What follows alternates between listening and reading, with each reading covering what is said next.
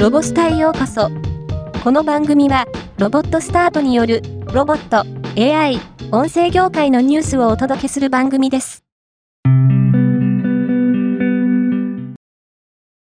東京大学大学院医学系研究科と医学部附属病院、東日本電信電話株式会社、日本電子株式会社、株式会社ニコンとニコンソリューションズは、生命科学、医学分野において、大規模データの共有取り活用、遠隔での実験等を可能にするリモート研究環境の構築及び、その基盤となる要素技術やシステム開発により、我が国における研究デジタルトランスフォーメーションを推進する連携協定を12月21日に締結しました。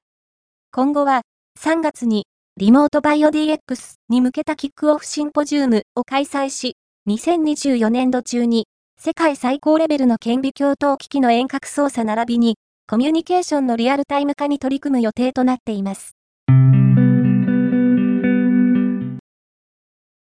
相模原市は、2023年12月9日から10日にかけ、同市内にある大型商業施設、アリオ橋本にて、主に子供たちを対象とした産学間連携による体験イベント、ロボット大集合、in アリオ橋本2023を共催各社とともに開催しました。今回のニュースは以上です。もっと詳しい情報を知りたい場合、ロボスタで検索してみてください。ではまたお会いしましょう。